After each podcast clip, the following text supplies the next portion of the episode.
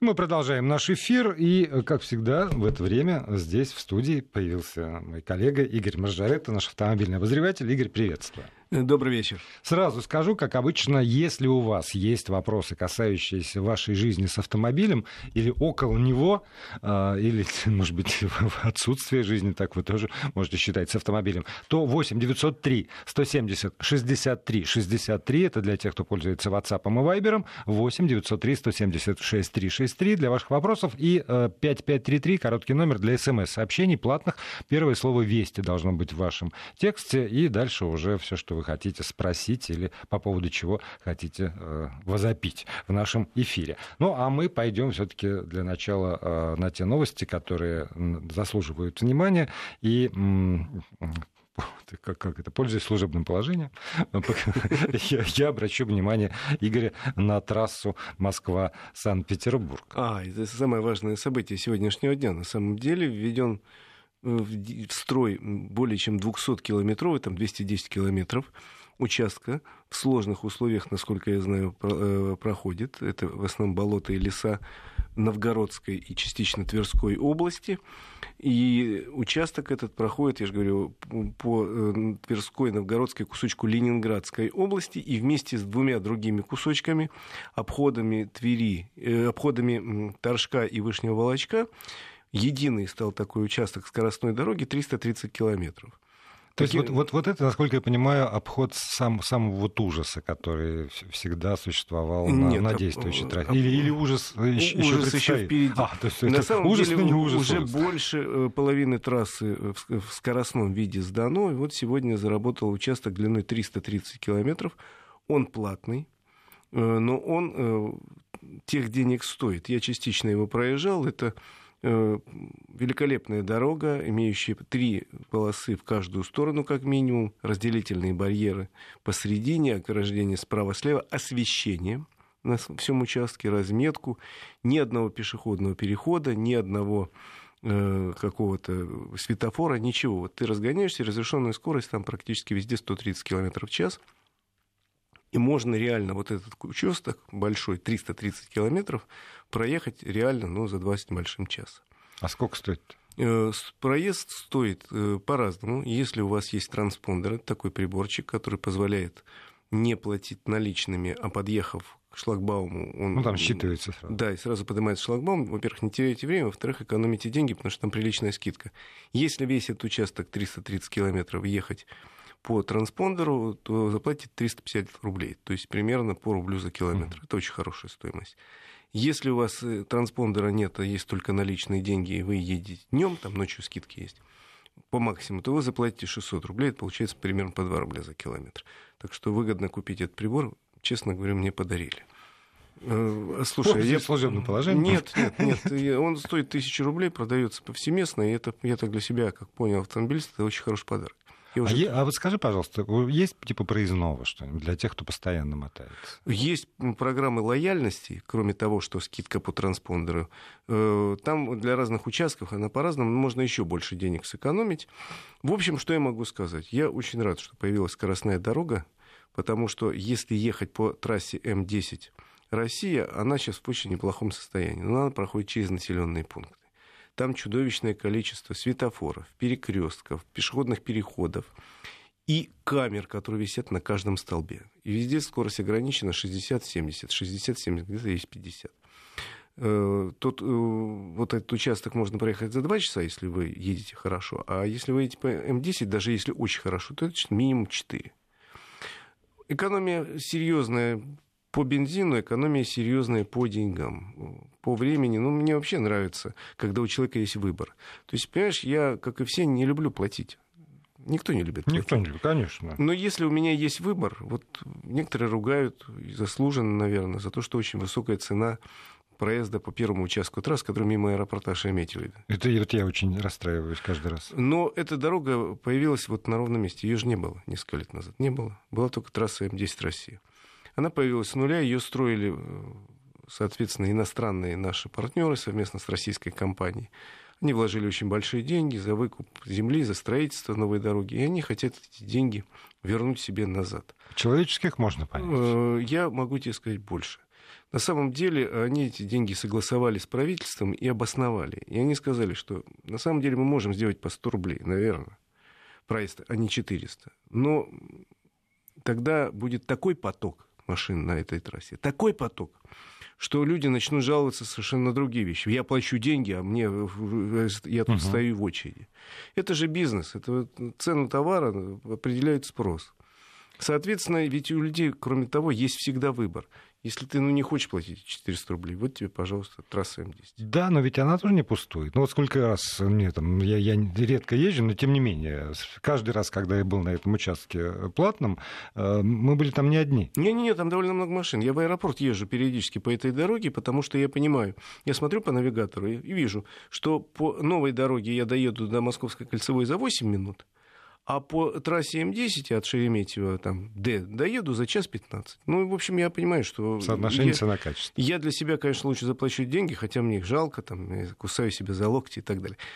Так что я двумя руками за эту дорогу, тем более, что она появилась не вместо, а вместе. Она же дополняет и дает людям возможность выбора. Значит, что я знаю дальше?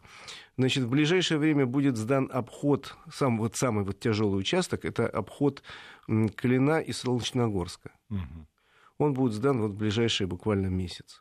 И это сильно... Э, многие люди выдохнут, потому что Клин и Солнечногорск — места, где постоянные пробки. В течение года до декабря вся дорога от Москвы до Санкт-Петербурга будет сдана, за исключением одного участка, который сдали вчера. Это участок э, обход Твери он будет бесплатный. Он прошел период реконструкции капитально. Отремонтировали его. Там теперь отличные развязки, там тоже нет э, светофоров. Там эта дорога, поскольку она единственная альтернатива не имеет, она будет бесплатная. Планировали построить северный обход, но оказалось это очень дорого, денег пока нет. А, то есть получается, ну вот там модель.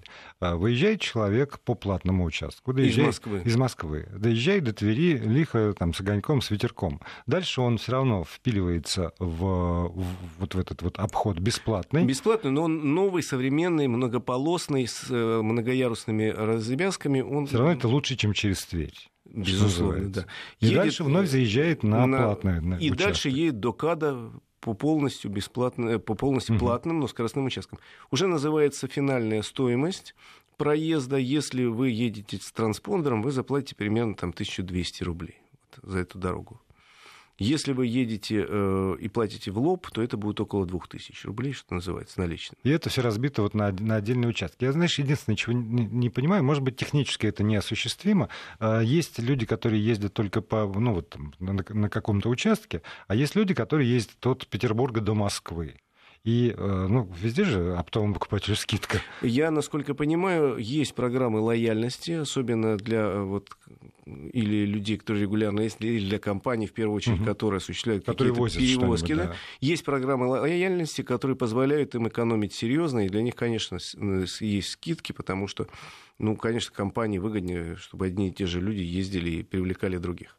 И еще вопросов довольно много по поводу э, иных, иных трасс. М5, например, когда же уже, когда же, наконец, потому что вот от Люберец до Зазерья стоит постоянно, ну и во все остальные стороны. Значит, насколько я знаю, в ближайшее время будет окончательно решен вопрос о строительстве дублера нового дублера автомобильной дороги М5 и М7. Он посередине примерно пройдет. Это дорога, маршрут, который мне еще не совсем ясен и никому не ясен. Это страшная тайна, хотя земли, по-моему, уже выкуплены там. Э, все э, строительство вот-вот обещают начать. Это будет дорога, которая реально разгрузит вот этот кусок.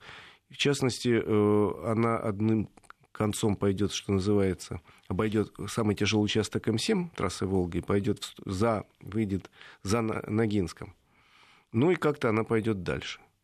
Э, эта трасса будет составной частью вот того самого коридора, о котором наш президент говорил, Западный Китай, Европа, потому что э, это должна быть новая современная скоростная дорога. Китайских э, экспортеров устраивает только такой вариант. У себя они дороги уже построили. В Казахстане они дорогу построили. Теперь... Дело за малым. И теперь они ждут, когда мы построим наш участок от казахской границы, где-то в районе Оренбурга. Он будет идти через Башкирию, через Татарстан, э, через, э, соответственно, наверное, Ульяновскую область, каким-то образом придет вот сюда, под Москву. Но уже в Москву, если эти грузы будут заходить вот по этому участку, а так будут обходить по центральной кольцевой автодороге, ее, кстати, сдать должны в следующем году всю. Уже? Да, центральную кольцевую автодорогу обходить. И одно направление будет идти по трассе М11 на Питер, к портам Балтийского моря, а второе, то, что, э, насколько я знаю, китайцы очень бы хотели видеть для перевозки транзитных грузов некое направление к западной границе новое совершенно. И э, президент, я так понимаю, поставил задачу действительно эту дорогу построить в кратчайший срок, потому что это даст возможность России стать на нашем континенте крупнейшей страной э, через которую идут транзитные грузы. Это страшно выгодно.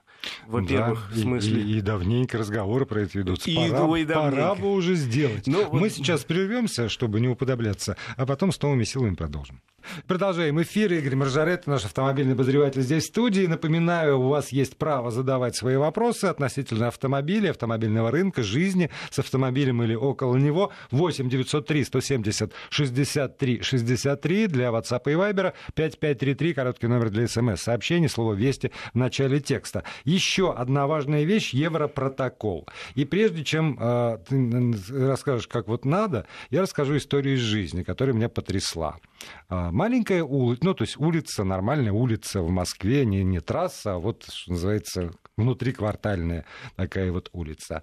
А, таксист выезжает из э, въезда во дворы угу. на эту самую улицу, задом сдает и э, чудом каким-то, значит, так иначе задевает машину, которая по этой улице э, едет да. себе и едет прямо. Дальше история следующая. Из машины выскакивает человек, который говорит, выходи, выходи. Таксист не выходит. И, и этот человек начинает истошно значит, бить, пинать автомобиль, вплоть до того, что на моих глазах образуется изрядная вмятина на дверце. То есть как мужик себе ногу не отбил, я не знаю, но от души, что называется. Дальше этот э, таксист вроде как бы уезжает, тот садится в свой автомобиль, а дальше я вижу, как этот таксист разворачивается и начинает преследовать э, того. Чем дело дальше дальше кончилось, я уж не побежал смотреть, э, уж не в, не в том возрасте, что называется. Но а, вот, вот вам и весь Европротокол. Ну, э, бывает и такое. Э, человек, попадая в аварию, попадает одновременно в стресс. И у каждого своя э, система поведения в состоянии стресса. Кто-то, помнишь, есть из курса психологии какие-то пружинки, там, столбики, там. Да. Штырьки. Вот, нет, но это как себя реагирует человек в сложной стрессовой ситуации. Кто-то э, значит, э, сидит и рыдает просто, кто-то каменеет, а кто-то начинает с агрессией набрасываться на соседа, причем этот человек в жизни прекрасный семьянин, что называется, и передает производство. Вдруг становится зверем лютым и начинает крушить э, все вокруг. Всяко бывает, но я, когда меня спрашивают, как вести себя в случае аварии, говорю, во-первых, успокойтесь. Посмотрите по сторонам. Не выскакивайте сразу. Все живы, все здоровы. Ну и слава богу а с железом разберемся. Вот, вот все живы, все здоровы, это хорошо. И не выскакивайте, да, потому что есть агрессивные люди, есть люди, которые ведут себя совершенно неадекватно, и э, не надо изображать из себя старика Шварценеггера, типа я выйду, я с ним сейчас разберусь. Я, к сожалению, присутствовал на одной программе, где показывали ролик о том, как вот, вот в такой ситуации вышел человек, типа мастер спорта по боксу, говорит, ну мне-то что? А тот второй неадекват, значит, не понял, что перед ним мастер спорта по боксу, не учел этих его параметров роскошных. Взял доску здоровенную, как долбанул по голове и насмерть. И вот мастер спорта по боксу. Поэтому, если вы видите, что человек неадекватен, лучше вообще не уходить, не выходите с машины, запритесь и вызывайте полицию, вызывайте службу спасения, куда можете дозвониться. Не надо изображать из себя героя. Вот, это первое. А второе, что касается Европротокола, я хотел сказать, что у нас с первого числа изменились несколько правил по Европротоколу. Изменились они очень сильно, и э, об этом надо знать, кто еще не знает. Значит, Европротокол что такое? Это оформление аварии без полиции. Если у вас всего две машины участвуют в аварии, если нету других повреждений, кроме как по железу, все люди живы-здоровы, и оба водителя согласны с тем, что виноват именно Иванов, а не Петров. Тогда оформляется бумага, она есть, э, прилагается к каждому страховому договору, можно скачать из интернета, заполняется вдвоем, составляется схема, подписывается, делается по максимуму фотографий, пожимает друг другу руки или не пожимает, если так надо. И каждый разъезжается в свою страховую компанию. Вот по такому принципу у нас оформляется примерно треть аварий. И это высвобождает силы гаишников на серьезные случаи. Они в первую очередь, они не скрывают, поедут, если есть раненые или погибшие. А в случае, если разбита фара, они поедут. Конечно, поедут. Но в самую последнюю очередь, почему образуются пробки? Стоят такие микроаварии там, часами в ожидании гаишника. Так вот, у нас с 1 э, июня поменялись некоторые пункты, очень важно поменялись. Во-первых, сумма денег, которую можно получить по Европротоколу, увеличилась ровно вдвое, с 50 до 100 тысяч рублей. Это по России? Да. А в Москве, соответственно, в Москве и Петербурге... Сейчас э, скажу. Э, до 100 тысяч рублей. И раньше люди многие отказывались. Я не понимаю, хватит ли 50 тысяч рублей на возмещение ущерба. Если не хватит, придет через суд с виновников убивать. Нет, я, пожалуй, все-таки вызову гаишников. Я не специалист. Теперь сумма увеличена до 100 тысяч. Это уже гораздо больше. И, в общем, надо примерно представлять, что это, допустим, три крупные детали. Значит, фара, бампер, допустим, и там капот. И все это выкладывается в сотни? Ну, на автомобиле, на бюджетном вполне. Угу. На среднем. Я не буду говорить про Rolls-Royce, вот, модели Кулинан, которые нам показали на днях. Вот, но у бюджетного автомобиля, да, конечно. Дальше. Вот до 100 тысяч увеличилась сумма. Соответственно, в Москве, Московской области, Питере и Ленинградской области была возможность оформлять э, до 400 тысяч, но физически это было сделать невозможно, поскольку это требовало оформления с помощью специальной аппаратуры, которая не существует в природе. Сейчас э, появился пункт тоже очень интересный, который разрешает оформлять э, Европротокол даже при условии, если виновник, виновник аварии не определен. То есть мы с тобой, вот, не дай бог, столкнулись, ну, это мифическая ситуация, uh-huh. ну, допустим. И мы не можем, поскольку у нас каждый говорит, что я ездил, ехал на зеленый цвет. Нет, я ехал на зеленый цвет светофора, и я ехал на зеленый, и ты ехал на зеленый. Все мы ехали, только соблюдая все правила. Значит, оба виноваты. Мы теперь можем э, без э, согласия все равно оформить Европротокол. Но при этом его надо зафиксировать с помощью специальной аппаратуры. Которой нет. Которой, к сожалению, пока нет. Имеется в виду приложение некое к системе эры ГЛОНАСС, которое позволит передавать информацию страховым компаниям, оно пока не устанавливается, но будет разработано какое-то ближайшее время. И вы можете себе установить, если у вас есть уже эра ГЛОНАСС. Или со специальным приложением, которое называется ДТП Европротокол, который бесплатно можно сказать, но, скачать, но оно пока тоже не в полном объеме, честно говоря, работает, и тоже не совсем корректно. Если вы без согласия все-таки не соглашаетесь с тем, что виноват конкретно Иванов, то тогда все-таки, я считаю, лучше вызвать сотрудника ГИБДД или хотя бы позвонить по телефону 102 или 112, сказать, вот такая ситуация, и может вам скажут, что, ребята, вы, вы здесь не стоите, все отснимите на телефон и приезжайте вот, к ближайшему посту ДПС, там оформите, и там мы решим. Потому что если вы сами решите, что все, сдаем документы, а виновник не определен, страховая компания, я боюсь, в этом случае или может отказать, потому что, ну, как они определят? Они не видели этого места. Либо они могут сказать, ну, хорошо, если вы такие умные, тогда давайте 100 тысяч напополам будет обоюдковым считаться, и тогда этих денег может не хватить. Поэтому, еще а раз... Вот, да, извини, я все-таки вернусь вот к тому примеру, который привел. Ведь э, выскочивший человек стал пинать такси э, с целью действительно его остановить, потому что таксист собирался уехать, покинуть место. А вот если вот все-таки один из покидает, а второй остается, то у него никаких шансов вообще нет. У него э, есть шансы, ну, надо по возможности записать хотя бы номера или сфотографировать эту машину виновника, позвонить в полицию, сообщить, что вот такое произошло, и э, теоретически э, дежурные подразделения ДПС должны попытаться остановить эту машину виновника поймать его. Не, ну более, то есть все равно базе... то, то, только с, с, с привлечением полиции. Да, я, самому я не тому. надо. Я еще раз говорю, самому не надо изображать себя героя, гнаться, пинать и так далее. И самому не имеет смысла тоже там фотографировать, описывать это все заполнять какую-то бумагу, потому что без вот этой подписи, скажем, второго человека да, не, не, все лишено смысла. Это бумага, которая соглаш... Э, заполняется при взаимном согласии. Ну, случилось такое. Ну, слушай, ну, бывает в жизни всякое. Угу ну давай вот сядем, не будем терять время, нервы, ну что мы не можем составить, договориться в этой ситуации. Кстати, нынешние правила э, допускают вполне ситуацию, когда два водителя договариваются между собой даже без оформления документов. Такая же практика в европейских странах, у них даже в Германии, я знаю, установлен верхний лимит 500 евро, у нас такой цифры нет, но если вы договоритесь с другим участником ДТП, что да, я виноват, но давайте я оплачу ремонт, это не запрещается. Только лучше в такой ситуации подписать бумагу, чтобы второй, если что, не обвинил, уехал с места ДТП. В общем, пока все это тренировка. Я благодарю Игоря Маржаретта за консультацию. Спасибо.